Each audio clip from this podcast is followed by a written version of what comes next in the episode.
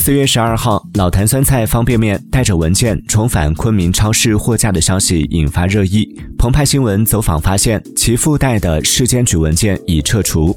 在媒体此前的报道中，与商品一起出现在货架上的是一份由松明县市场监督管理局下发的行政建议书。现场有消费者告诉记者，对于老坛酸菜方便面仍心存顾忌，不敢购买。